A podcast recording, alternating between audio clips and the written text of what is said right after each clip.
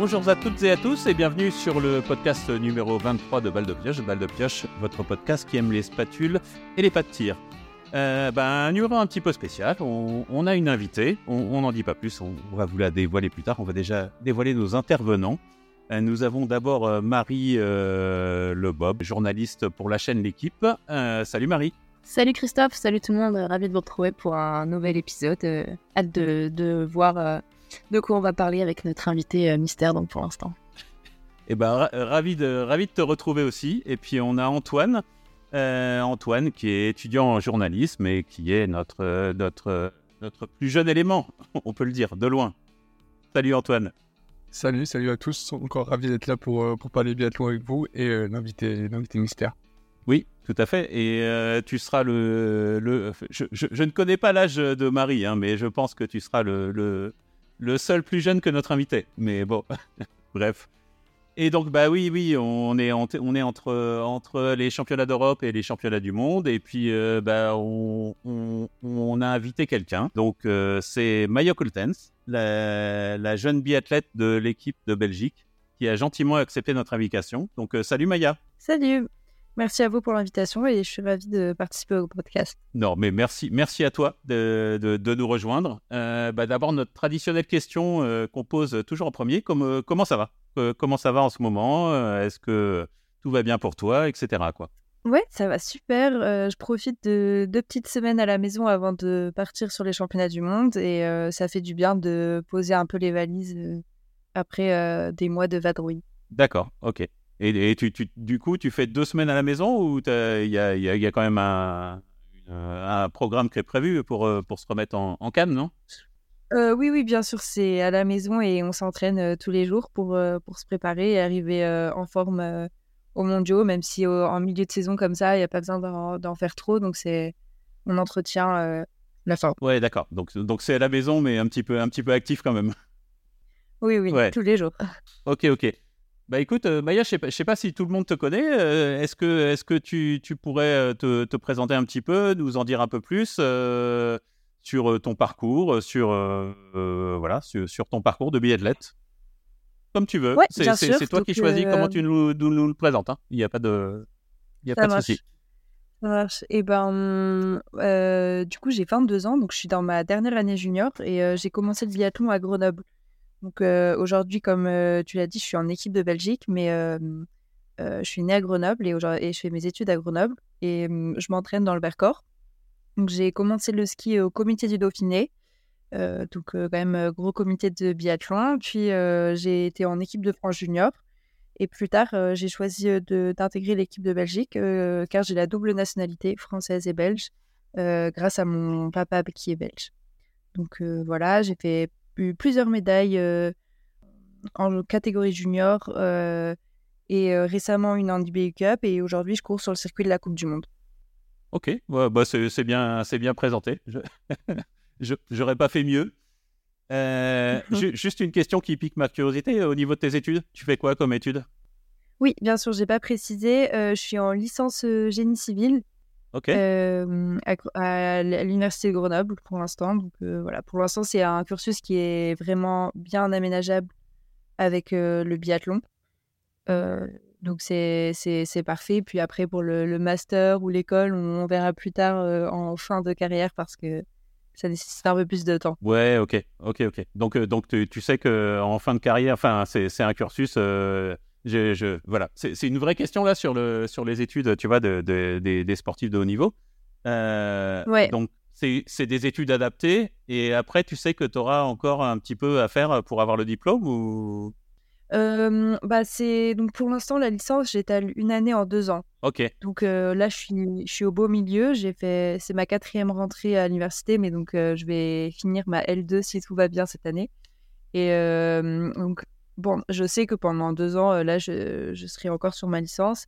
Plus tard, un master c'est aménageable, mais c'est quand même de plus en plus compliqué.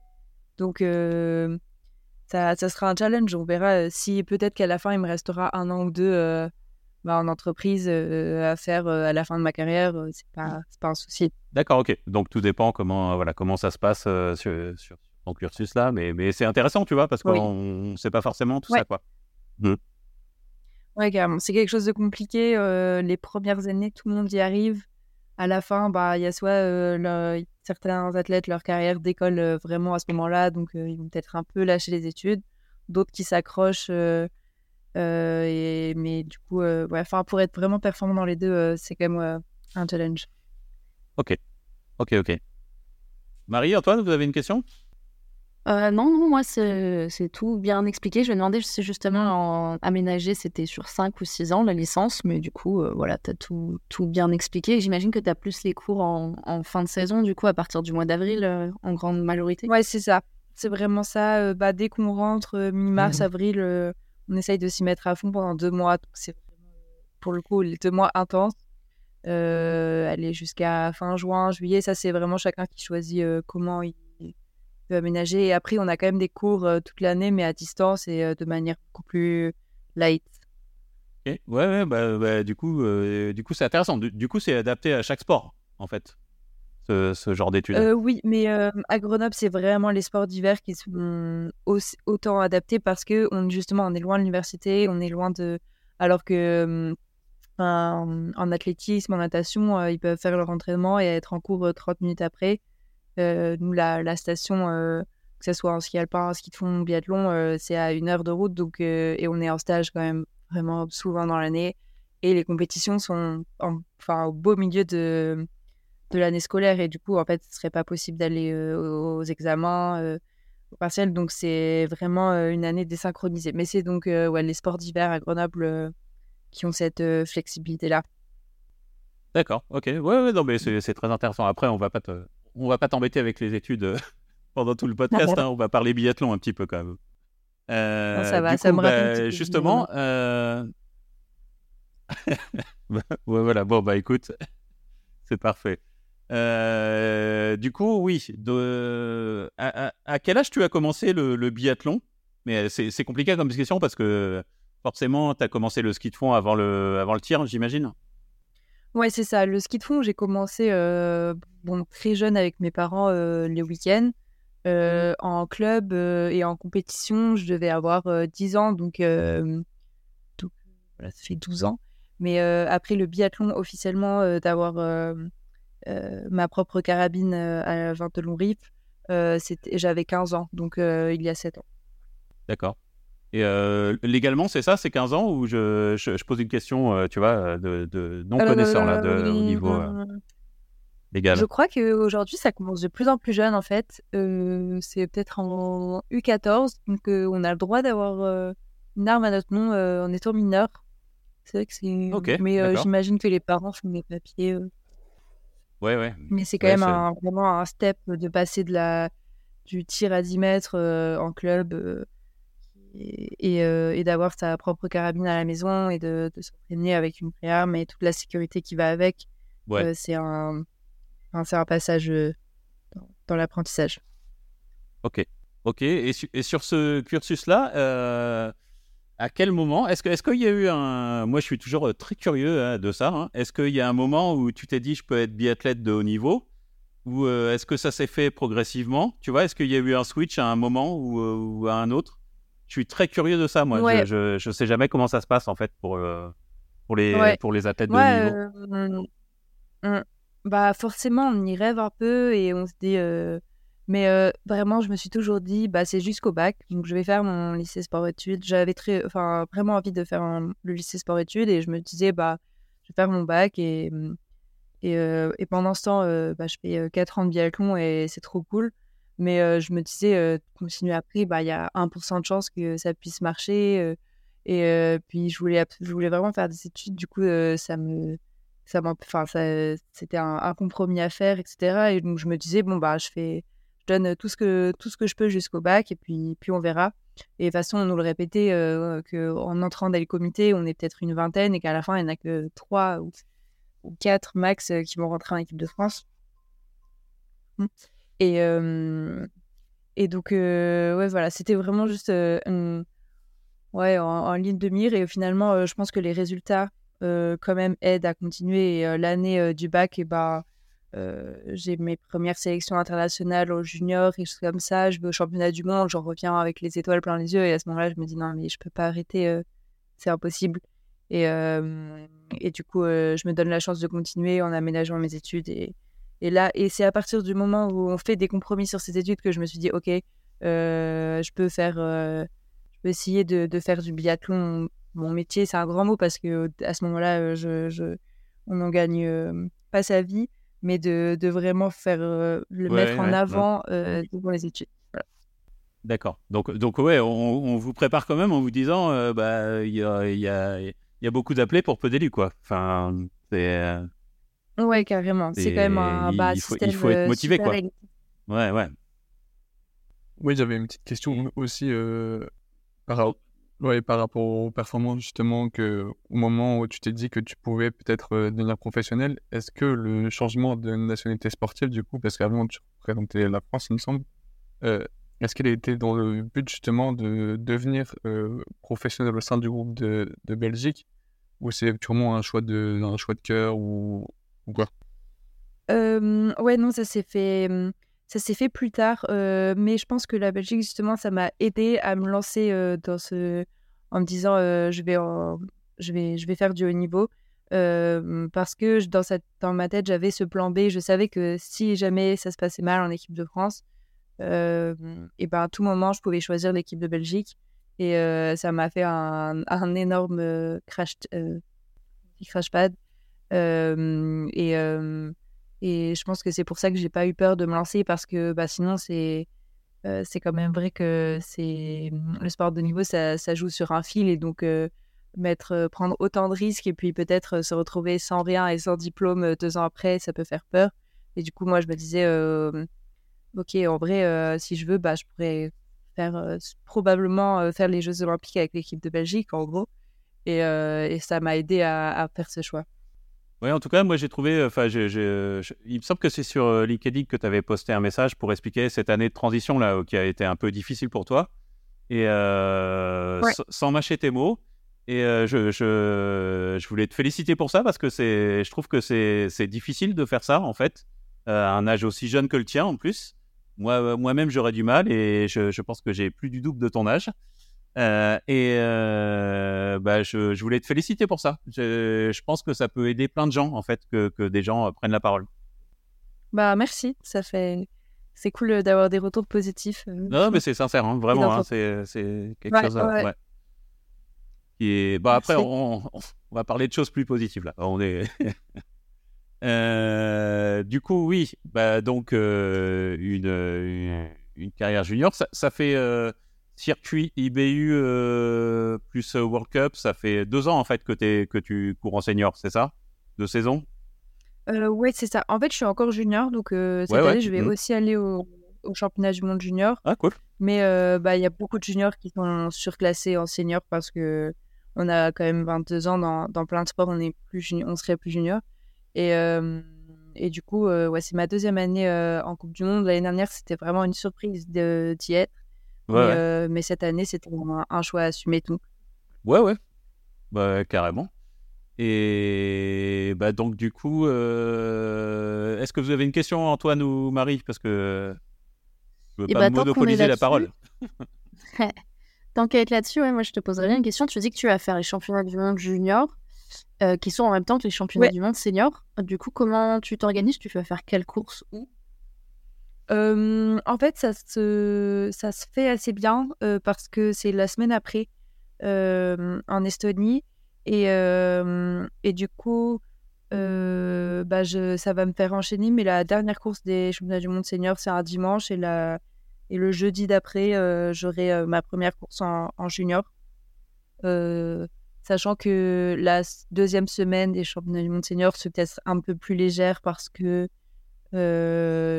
à part euh, énorme performance, je risque de pas faire la Mastart ni le single mix relay. du coup, euh, voilà. Mais c'est quand même un, la deuxième partie de la saison là va avoir un programme très chargé.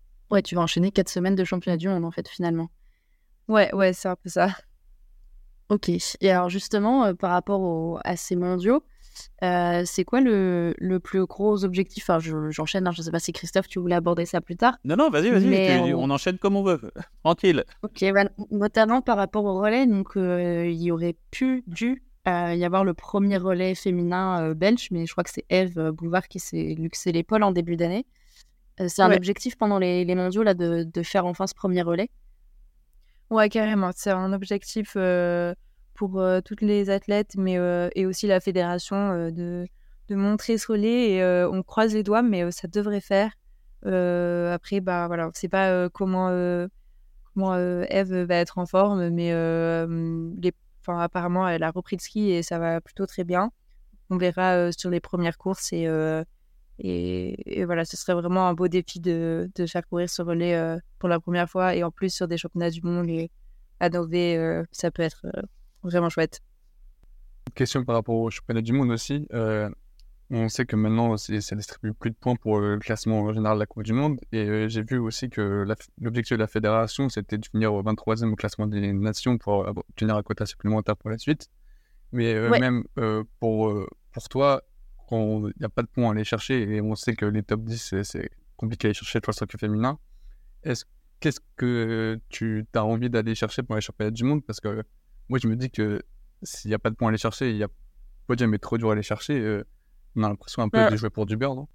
Euh, bah, je trouve à la fois euh, ça permet d'être libéré de du- d'une certaine mini pression peut-être qu'on pourrait avoir avec un classement général et, euh, et justement c'est des courses one shot et d'aller faire la meilleure performance possible et ça reste bah, les championnats du monde donc c'est l'objectif de l'année de tout le monde donc il y a un- le niveau est vraiment supérieur euh, je pense euh, général euh, à toutes les autres étapes de la Coupe du Monde du coup ouais, c'est le défi d'aller chercher le gros résultat. Donc, donc ouais, moi, ça, ça me motive quand même. Et en fait, je crois que pour les... ça compte pas pour le classement général de la Coupe du Monde Non, c'est ça, ouais. individuel, mais Mm. pour le point, le point des nations, ça compte. Et, Ouais. et du coup, bah, on, on va faire des bons points qui nous qui, à part euh, énorme problème, nous permettra de- d'avoir le, le top 23 et un troisième quota. Oui, après, de toute façon, il faut, il faut se faire de l'expérience, hein, même si, euh, même si tu, tu, Ouais, c'est ce que je ça. veux dire, même si tu vises pas un podium tout de suite. Ouais, c'est aussi euh, vivre euh, des événements comme ça euh, avec, euh, ils a- je crois qu'ils attendent 35 000 spectateurs, ça va être énorme. C'est c'est vraiment des expériences de fou et avec, enfin, avec un niveau de fou. Mais je sais que la- l'année dernière au Borov, euh, euh, ça avait, enfin, c'est une ex- c'était une expérience euh, incroyable et que euh, bah, je prends tout ce qui est, tout ce qui est à prendre euh, et j'espère que ça pourra me servir dans, dans quelques années. Ben, t'as mille Enfin, fois raison. Ouais, t'as mille fois raison. Ça, ça sert. Je, je, je rebondis parce que moi, je suis, je suis monsieur stat un peu dans le, dans le podcast. Euh, Est-ce que tu t'intéresses un peu aux statistiques? Tu regardes un peu en détail ou tu, ou tu survoles ça de loin? Franchement, bah, le tir un petit peu parce que les sets de tir parce que on est enfin ouais, on est toujours en train de, de regarder un peu ça, euh, voir euh, qu'est-ce qui va bien, qu'est-ce qui va pas trop.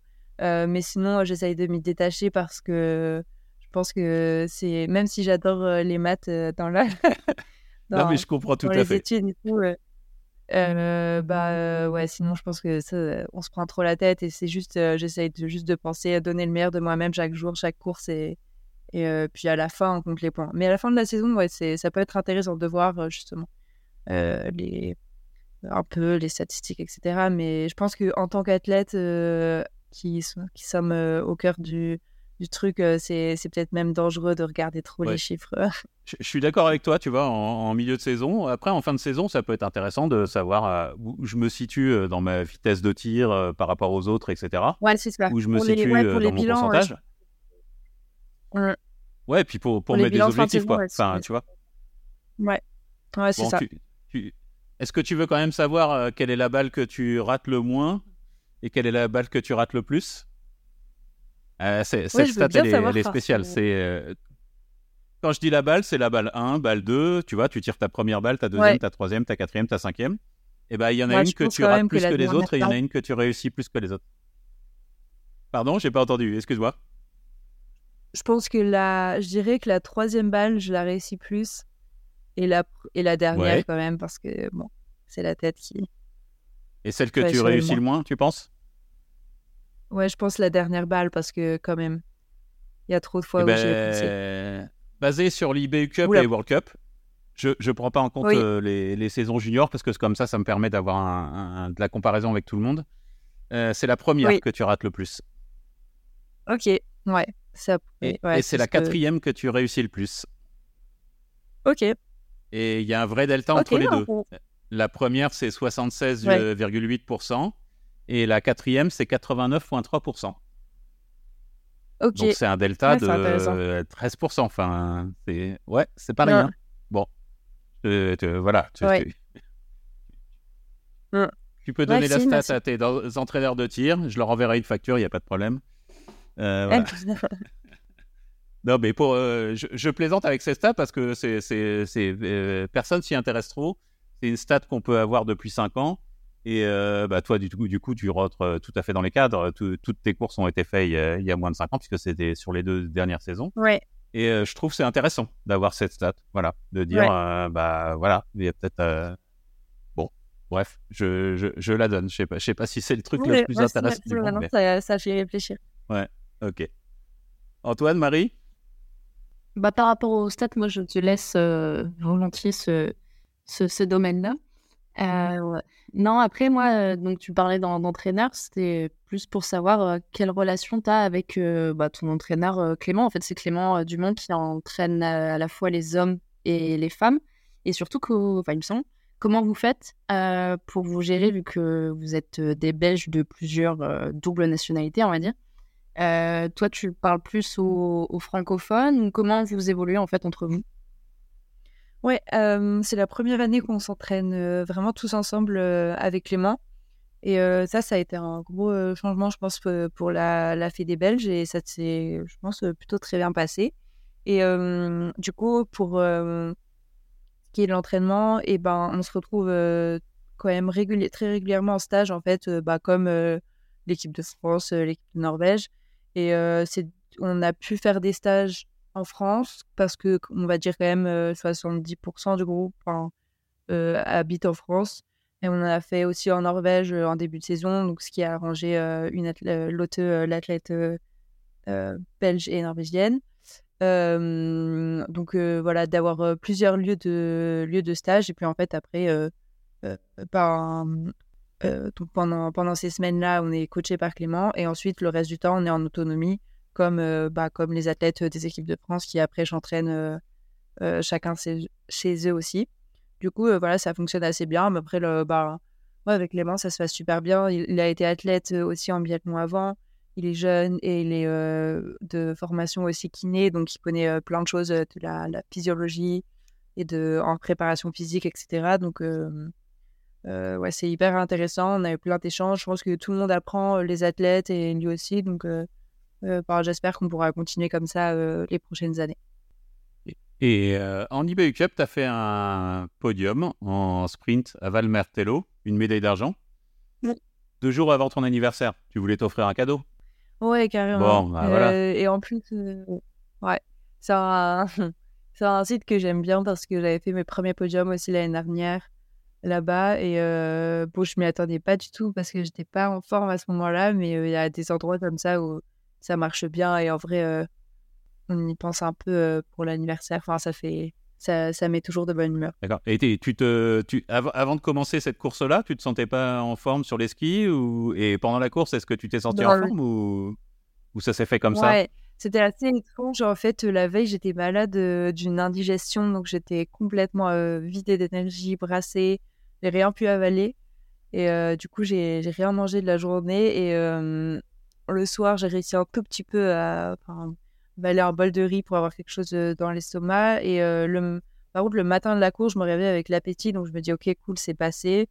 Et, et l'échauffement était assez compliqué. Mais par contre, dès le départ de la course, j'ai senti j'avais des, super skis et le, le peps qui revenait. Donc, comme quoi, il faut vraiment pas se fier aux sensations de la veille de course. Et, et du coup, j'ai surfé là-dessus euh, ouais, pendant, pendant la course et ça s'est très bien passé. Mais, euh, mais ouais, c'est vraiment, il y a des choses que je comprendrais pas en biathlon. Il y a des jours où on est trop en forme et ça marche pas. Et il y a d'autres jours, euh, c'est plus compliqué et on fait des podiums. Donc... Ouais, ouais, mais c'est une belle histoire, ça. C'est euh, voilà, Ah, c'est une belle histoire à raconter. Une belle histoire de biathlon.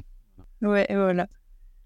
Comme ça, les autres fois où tu seras pas bien ou malade, tu vas pourras pas te dire oh, ça va encore être une course de merde. Tu pourras au moins te dire bah ça se trouve, on n'est pas au bout de ça, ça fait. faut toujours y croire et il y a toujours un espoir que ça se passe bien, même si quand même des fois, euh, bon, t'es fatigué, t'es fatigué. ouais. Ouais, donc tu disais que c'était un site que t'aimais bien, euh, euh Val Martello. Est-ce que est-ce que t'as un site favori de biathlon ou tu que ce soit un site de Coupe du Monde ou d'IBE Enfin, c'est les mêmes hein, de toute façon, mais. Ouais.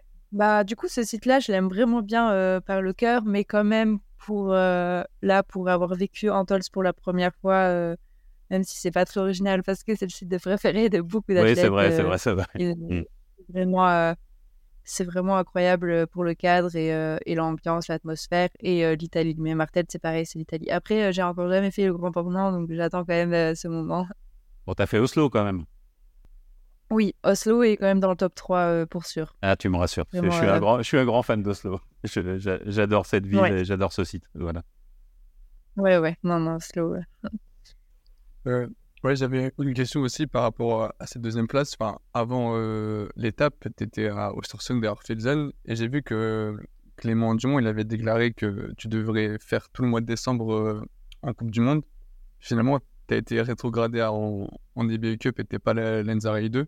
Est-ce que tu vois ça plutôt comme une sanction ou plutôt comme une opportunité de te montrer aux amours comme tu l'as fait du point mortel? Ouais, bah ça a été quand même euh, compliqué à gérer du coup le mois de décembre parce que euh, euh, c'était vraiment dur mentalement et physiquement. J'étais pas là du tout et du coup je demande, on a pris cette décision là. Avec Clément. Mais ce qui est bien, c'est que euh, on m'a posé la question et en fait j'ai eu le choix et j'ai choisi avec mon entraîneur. Et ça, c'est quand même une chance que j'ai en équipe de Belgique. Et du coup, je suis allée me reposer une semaine à la maison. Et donc, sur le moment, bah, je vais pas dire que c'était génial parce que quand même, on pense, ah, on est en train de louper une course, etc c'est jamais plaisant, mais enfin, du coup, avec le, un petit peu plus de recul et puis ce qui s'est passé en janvier, je pense que c'était vraiment le bon choix. Et au final, le fait de retourner en IBU, je crois que je l'ai vraiment pas pris comme un échec parce que bah, je suis encore jeune et au contraire, ça me permet de m'éclater plus parce que voilà, là, au Coupe du Monde, bah, je me faisais même pas plaisir d'aller jouer à la 80e place. c'est pas bah très amusant. Et, mais voilà, je pense que c'est un bon rebond et vraiment, c'était le bon choix de, de faire ça, d'aller jouer un peu plus devant et de reprendre des sensations. Enfin, c'était vraiment l'objectif, reprendre des sensations et, et, se faire plaisir. Et c'est vraiment ce qui s'est passé sur le mois de janvier. Donc, pour ça, très contente. Ok, ok. Ouais, donc tu es, dans un état d'esprit bien positif là, je trouve. Ça fait plaisir. Ouais, c'est ça. bah, En vrai, ouais, pour être honnête, en descente, c'était compliqué. Et du coup, j'ai essayé de changer un peu cette dynamique et vraiment marcher sur le, le, positif et le plaisir. C'est important. Ah, c'est chouette, c'est chouette, c'est chouette. Euh, j'avais une question de Thomas Bray qui n'a pas pu être euh, avec nous euh, aujourd'hui. Est-ce que tu, tu sens un, un, engouement particulier pour le, pour le biathlon en Belgique? Est-ce que tu sens que l'engouement est en train de monter? Nous, on a l'impression en France que bah, il y a un engouement qui monte. Tu vas voir, ça va amener une autre question après. Euh, je sais pas. Est-ce que tu as plus de sollicitations des médias ou des choses comme ça? Euh, Oui, quand même. Il y a surtout il y a quelque chose qui marche super bien en Belgique parce que bon, il y a quand même pas énormément de neige. c'est le cross biathlon qui est en course à pied et en et du tir. Et en fait, c'est super populaire. Donc, il y, a de, y a de tout. Il y a des compétiteurs, mais c'est aussi vraiment un, un événement qui ramène en famille, entre amis, entre collègues. Et toutes ces, donc ça grandit, il y a, y a, plein de, courses de type populaire et toutes ces personnes-là sont en général très fans du vrai biathlon aussi. Et du coup, ça amène une communauté et, du monde et des jeunes aussi qui s'y mettent. Donc oui, je pense que vraiment ça grandit. Après, voilà, ça, je pense qu'on reste une petite moyenne nation, mais mais il y a de l'engouement et, et les médias Pareil, bah, il y a des sports en Belgique euh, comme euh, le cyclisme. Oui, là, tu peux pas les, tu peux pas y couper là. Il y a rien à faire. Là, on mm. peut pas. mais mais quand même, ça grandit, ça suscite de la curiosité. Et je pense que c'est bon signe. Ok. Et, du coup, bah, ça amène, tu vois, ma, ma, deuxième question par rapport à ça. je sais pas, je sais que tu as un compte Instagram, tu as un compte LinkedIn, etc. Est-ce que, est-ce que tu sens un, un, petit changement au niveau bah, des réactions que tu reçois sur les réseaux sociaux ou pas. Euh, moi, qui suis, euh, ça fait pas si longtemps que je suis sur les réseaux sociaux, ça fait deux ans. Je sens un petit changement parce que je sens que le, le, sport devient plus populaire. Donc, euh, Donc forcément, c'est plus comme avant où des gens qui s'en foutent complètement du biathlon ou des gens qui sont passionnés par le biathlon. Et donc du coup, je trouve qu'il y a des commentaires un peu plus cinglants, etc. Est-ce que, est-ce que toi tu sens un petit changement ou pas du tout. Est-ce que, est-ce que c'est, tu vois, t'es embêté sur les réseaux sociaux ou pas? Non, en vrai, bah, je dirais que je viens aussi quand même d'arriver sur les réseaux parce qu'il y a, il y a 4 ans, j'avais que mes, mes amis dans mes abonnés. Et du coup, bah forcément mes réseaux ils grandissent. Donc ça va avec ça avec tous les tous les avis. Mais comme j'en ai aussi discuté avec notre la personne qui s'occupe Tom Laigofer qui s'occupe de nos réseaux on connaît un peu et voilà que vous connaissez très bien et de la, la, presse en Belgique et on a eu notre premier haters sur la page de Belgium Biathlon et on s'est dit mais en fait c'est bon signe ça veut dire qu'il y a beaucoup de monde qui qui regardent. Et je pense que c'est un peu ça, c'est que à partir du moment où euh, tu as une communauté avec du monde, bah il y a des avis, il y a plein d'avis positifs et il y a forcément des avis négatifs, mais il faut vraiment euh, les ignorer. Et mais par contre, euh, je suis contente parce que c'est pas encore ce que peuvent recevoir des athlètes de l'équipe de France qui sont beaucoup plus médiatisés. Et c'est aussi la chance d'être dans une petite équipe, c'est que peut-être qu'on nous laisse un peu tranquille des fois. C'est bien. Ouais, ouais bah, bah, tant mieux, tant mieux, tant mieux. après, je, je, je, suis assez de ton avis. Plus il y aura de monde, plus il y aura de gens qui vont qui, qui vont c'est ça au final euh, critiquer n'est pas un problème mais euh, tu vois euh, qui, qui, vont être insultants ou qui vont voilà ou tu plus plus t'as de monde plus t'auras de haters. Voilà c'est mathématique. On pourra pas faire autrement. mais mais en effet c'est bien c'est la bonne philosophie de se dire bah écoute il y a y a trois mecs qui commencent à insulter, c'est que c'est que bah on devient plus populaire et puis s'il y en a 50, c'est qu'on devient et puis il faut les faut les ignorer. Bah, bon, moi, c'est un grand combat que j'ai à chaque fois, j'en parle à chaque fois, parce que j'ai du mal à comprendre les gens qui sont insultants, etc., vers les biathlètes. Mais, mais ça, je pense que j'ai de la chance, j'ai encore jamais reçu de vraie haine. Forcément, il y a des choses euh, un peu un peu négatives, mais j'ai pas encore reçu euh, de, ouais, ouais, bah, de vraies vagues de haine. Ouais, bah, il faut, il faut, tu, tu vois, il faut, il faut, il faut zapper quoi. Enfin, c'est, euh, c'est. ouais, c'est vraiment ça. Ça sert à rien. C'est du temps perdu pour tout le monde. Voilà. Et tant qu'on est sur, euh, ouais, tant qu'on est sur les, les, réseaux, on a pas mal parlé notamment de, de LinkedIn. Euh, tu t'exprimes pas mal euh, là-bas, Maya. Ouais. Je voulais savoir un peu dans quel état d'esprit tu étais quand tu partages ces, ces nouvelles. qui ce qui tient vraiment à cœur dans, dans, ce projet-là, on va dire Ouais, bah, mon, le, mon but, c'était vraiment un peu de, de, parler du biathlon, mais à tout le monde. Et très différemment de Instagram, où c'est quand même un peu plus ma, ma vie perso. Enfin, ouais, c'est ouais, très différent, mais plus de d'apprendre qu'est-ce que le biathlon, qu'est-ce que la vie d'un athlète, que quand finalement on ne sait pas. Donc, c'est quelque chose de finalement ouais, très pri enfin, un peu privé perso, mais je me suis dit que c'était aussi intéressant de, de l'ouvrir et de faire ce parallèle entre quand même le monde pro de bah, d'où la plateforme LinkedIn et la vie d'un athlète de haut niveau et, le, et le, en particulier le biathlon où en fait bah, il y a vraiment plein de parallèles et donc je pense que des, des gens, des, des, des, hommes et des femmes du, de, du, monde de l'entreprise peuvent se retrouver dans des textes d'une jeune biathlète parce que bah, le sport ça, ça ressemble au travail et il y a des belles valeurs et donc voilà, c'est ouais, c'était intéressant de, de, faire ce parallèle. Ok. Et puis euh, en plus, tu es assez engagé. Enfin, tu parles de sujets que tout le monde n'évoque pas forcément. Donc euh, j'imagine que c'est aussi important pour toi de, de, pouvoir parler de tout. Ouais, ouais, c'est ça. Euh, c'est en fait, ouais, c'est aussi parler des sujets que, bah, justement, je parlerai pas sur Instagram où ça va être juste mettre une, une photo de la neige sur les skis, etc c'est parler ouais, de, des choses un peu plus profondes et, euh, et ça me tient à cœur que ce soit euh, d'essayer de parler d'un peu d'écologie et de sport, même si c'est euh, hyper contradictoire, et, et de, quand même de la place des femmes dans le sport et, de, et puis de ouais, juste la, le, le dépassement de soi. Et, et donc, ça n'a pas été quelque chose de facile au début de s'ouvrir comme ça, surtout que de base, je suis un peu timide. Mais du coup, on m'a appris à le faire et, je suis contente du résultat. je crois que ça a quand même bien, bien plu et j'ai eu des retours hyper, hyper touchants, donc c'est cool. J'ai connu des gens plus timides hein, avec qui on parlait. Il n'y a pas de souci, hein. ne t'inquiète pas. Et du coup, bah, je rebondis là-dessus. Euh, tu es ambassadrice euh, IBU, du coup? Ouais. Ouais. Ouais, c'est ça, euh, sustainability. Ouais, et du coup, en quoi ça consiste concrètement, tu vois? Parce qu'on voit, on voit le, ouais. on voit en quoi ça consiste de loin, mais concrètement, tu vois, quelles sont tes actions et, tout ça, quoi, là-dessus? Ouais. Le but, c'est de, déjà, en fait, c'est de communiquer au sein des, enfin, on représente les athlètes, mais c'est aussi de communiquer au sein des athlètes de ce que défait l'IBU euh, sur ces sujets-là, parce que c'est quand même euh, une des fédérations internationales euh, qui fait le plus de choses et qui met en place des actions, des programmes. Et donc ça, enfin c'est vraiment chouette, mais en fait, plein de gens ne le savent pas.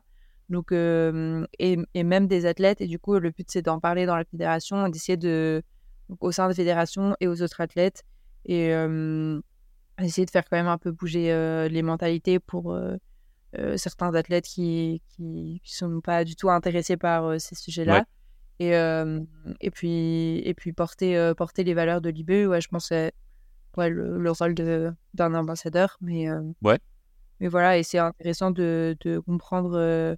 il y a en fait il y a quand même plein de choses à faire en tant qu'athlète et, et en tant que, que sportif et, et l'IBU propose ça, elle, elle, donne accès à une formation sur le, sustainability et sur. et ouais, elle, elle, elle, met en place des actions concrètes que d'ici 2030, en gros, on réduise les émissions de, CO2 de, moitié. Ouais. Et, et donc, bah, c'est intéressant parce que d'autres fédés ne, ne, font absolument rien. Donc, voilà. Ouais, je trouve, mais je trouve ça en plus euh, très intéressant que, qu'ils, impliquent euh, les, les, les, biathlètes en fait dedans. Enfin, qui voilà, au moins on est acteur quoi. Et en fait, ouais, et on peut se rendre compte que bah les athlètes, euh, on a un pouvoir. bah, on est finalement on est des, on est tous des médias. moi, je suis encore petite, mais il y, y en a qui ont, qui ont un pouvoir de, de, de partage énorme. Et du coup, euh, bah, ils peuvent euh, véhiculer des, bonnes valeurs. Et c'était, même si, euh, oui, une compétition bah, sportive, un événement sportif, c'est encore, ah, voilà, c'est polluant et tout, ça, il faut, faut l'assumer. Mais, mais on a le partage de valeurs et on, on, sous-estime l'influence que peuvent avoir les athlètes. Et, ouais, ouais, mais je trouve que c'est très, c'est très intéressant que vous soyez impliqués. C'est, c'est, très bien, quoi. C'est très bien. Ouais. Mais, du j'ai une petite question du coup. Ouais, sur euh, la conscience écologique du coup dans le sport. On a eu le débat euh, entre nous euh, ici avec Oborov. Est-ce que je peux te demander du coup aussi ton avis sur le fait, enfin Oborov c'est une étape mythique que tout le monde veut faire, mais c'est aussi la place dans le calendrier et les, images qu'on a vues cette année. Du coup, qu'est-ce que qu'est-ce que tu en penses? Est-ce qu'il faut l'annuler, le décaler, faire autrement? Ouais, je pense que mmh, c'est assez compliqué parce que de décaler comme ça les étapes ou les annuler parce que bah, les, je pense que les, les, les médias, enfin les, les télés, euh, notamment dans, en Allemagne, etc., euh, bah, euh, sont vraiment à fond dans le biathlon et donc ça doit, représenter, ça doit représenter des financements énormes. Donc, mais, mais oui, enfin je sais que l'IBU travaille un maximum sur les calendriers pour justement éviter les trajets et puis le, le, les, dates en problématique avec la neige, quoi, comme euh, d'essayer de, mettre euh, la Scandinavie en début de saison, ou des, ouais, des, dates cohérentes. Mais en fait, souvent, bah, les programmes, ils sont décidés tellement longtemps à l'avance, peut-être 4 ou 5 ans, que du coup, ça sera peut-être dans 4 ou 5 ans que le planning sera mieux. voilà, ce qui a été décidé. Et j'imagine que c'est super compliqué de déplacer une Coupe du Monde. Donc, et je sais qu'ils ils travaillent là-dessus et qu'ils font euh, de leur mieux. Mais euh, bah voilà, on est tous d'accord qu'au euh, c'était très compliqué, mais ils font de leur mieux. Ouais, ouais, mais je pense qu'on on est, on est carrément tous d'accord. Et, mais en fait, moi, c'est pareil, hein, j'ai pas de solution. Hein, je sais pas comment faire. ouais, c'est ça. Oberhof, c'est mythique, tu vas pas enlever ouais. Oberhof, mais comment on fait? On décale Quand Comment? C'est très compliqué. Hein. Là, là, on est dans un sujet vraiment complexe. Hein. Une solution quand même euh, qui apparaît, ça serait de décaler un peu la saison parce que hum, souvent le 15 novembre, euh, il y a de la neige quasiment nulle part, alors que le, même le 15 avril, euh, dans, en Scandinavie, il y a énormément de neige. Mais ben, voilà, c'est aussi compliqué au niveau de, des télés, en fait, des droits télé de, de, tous les pays. peut-être que ça viendra. Et, mais je sais que voilà, beaucoup de monde y travaille. Du, coup, du coup, je, rebondis vite fait. qu'est-ce que, est-ce que, est-ce que t'aimes faire du ski roue euh, je j'essaye de prendre du plaisir parce que ça représente peut-être la moitié de l'entraînement. Mais euh, je préfère le, ski quand même. Il hein, y a pas Et est-ce que tu penses pas, pas qu'on va être amené à aller vers ça, vers euh, alors certains pensent une saison mi ski roue, mi ski sur neige, etc. Enfin, il y, a beaucoup de il y a beaucoup de réflexions par rapport à ça parce que forcément on est dans un réchauffement. Donc, euh, je, ne sais pas. Est-ce que, tu penses que c'est inéluctable ou est-ce que. Je pense qu'il faut se dire qu'on a quand même la chance d'avoir un instrument. Euh, ouais, on a un, un instrument euh, comme le skiro qui permet de faire quasiment le même sport si on enlève le, la glisse. Pas tout à fait pareil et pas comparé peut-être au ski alpin où c'est quand même beaucoup plus compliqué de reproduire une, une piste. bah, on peut se dire que c'est une chance et après je pense que dans tout cas dans l'entraînement, il faudra l'intégrer de plus en plus régulièrement et donc c'est normal de, au milieu d'un hiver refaire du ski roue quand il n'y a pas de neige. Mais après, avant que les compétitions entières passent en ski roue, on verra. Mais oui, c'est une possibilité. Hein. Ouais. Oui, après, c'est pas pour demain. Hein. C'est pas, c'est, pas pour demain, mais bon, malheureusement, j'ai peur qu'on vers ça. Quoi. Ouais. Ouais. Ouais, c'est possible. Et après, voilà. je pense qu'il faut le voir comme une chance quand même de, de pouvoir au moins euh, faire, euh, faire du biathlon euh, sur le long terme. Après, si dans 100 ans, je pense pas, mais dans 50 ans, on fait encore ce, que du, du, biathlon en ski roue, je pense que ça sera. Enfin, enfin dire, dur de s'imaginer que l'origine du sport pouvait être sous de la neige. juste d'avoir cette idée-là de, de, prendre un bout de poutre avec des, des roues et de, de mettre des bâtons sur du Ouais, ouais, parce Il faut que. avoir l'idée, mais euh, voilà, l'historique de la neige. Ouais, moi, moi c'est pareil. Je, je, je, voilà, dès, dès, dès, que, dès que, voilà, dès, dès, les premières courses où ça part sur la neige, là, euh, je commence à avoir les yeux qui s'écarquillent. Je trouve ça magnifique. Mais bah, peut-être, euh, en effet, comme tu dis, dans 50 ans, bah, ils n'auront pas vécu ce qu'il y a avant. Donc, bah, ce sera comme ça, quoi. Enfin, il faudra faire avec. Et, et comme il y a des choses il y a 50 ans ou il y a 100 ans qu'on n'aurait pas imaginé maintenant et qui seront moi, je suis un peu philosophe là. Je, m'éparpille un peu. Mais... Ouais. Du coup, je me sens chanceuse de faire du ski quand même parce que. Ouais, ouais, non, mais c'est chouette, euh, c'est tellement chouette, c'est tellement beau à voir, c'est tellement, enfin, à faire et à voir, c'est tellement beau. Euh, bon, voilà. Là, tu prêches un convaincu. Antoine Marie, une question? Euh, Pour moi, c'est bon. Je pense pas mal de petites choses qui ont été abordées, donc c'est tout bon pour moi. Ouais.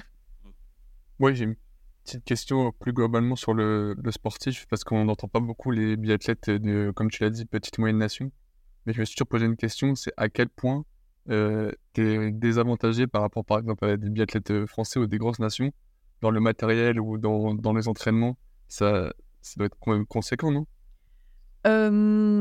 Alors, il y a plusieurs points. Je pense que niveau matériel, Enfin, en tout cas, pour ma part et pour euh, les athlètes de l'équipe de Magique, je pense qu'on est bien servi en termes de ski. Euh, enfin, moi, ça se passe très bien et j'ai un, top service.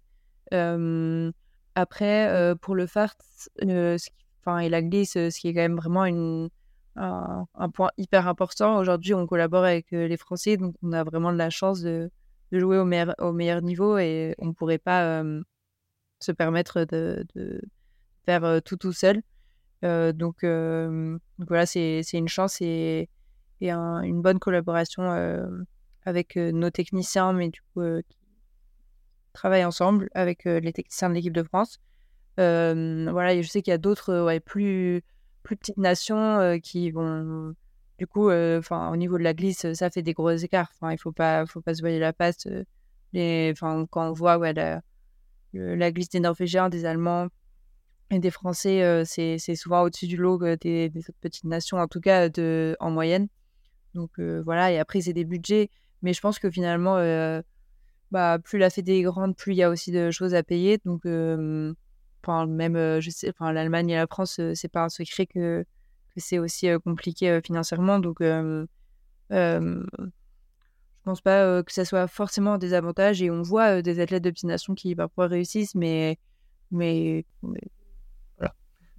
Ouais, ouais. Non, mais c'est sûr que bon, il y, a- Ouais. y y y quand même, euh, faut- on va, on va pas se voler la face. En effet, il y a, il y a une petite disparité. hein. Il y a certaines nations qui, et ouais, ok, ils vont Ouais. faire, ils vont faire Ouais, un bon c'est ça, résultat, mais euh, après, justement, à armes le- égales, ils auraient fait un très bon résultat. Enfin, voilà, ça peut arriver. Hein.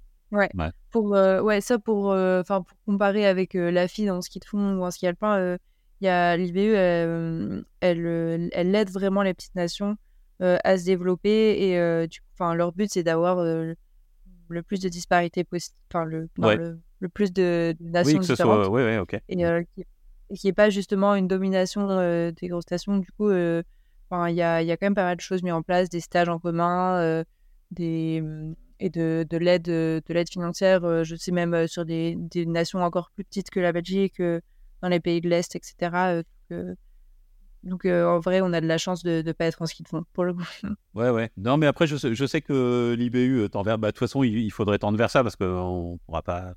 Si, la Norvège gagne toutes les courses pendant 10 ans, par exemple, enfin, tu vois, euh, finalement, ouais plus personne dans le Ouais, monde c'est va ça. regarder ce sport, quoi. C'est c'est logique. c'est Mais ça euh, je sais qu'ils ils font mais des c'est choses quand même. hein. se passer dans d'autres sports Ouais. Mm. ouais ouais ouais oui On est d'accord. Ouais. On est d'accord. Eh ben, Marie, Antoine D'autres choses?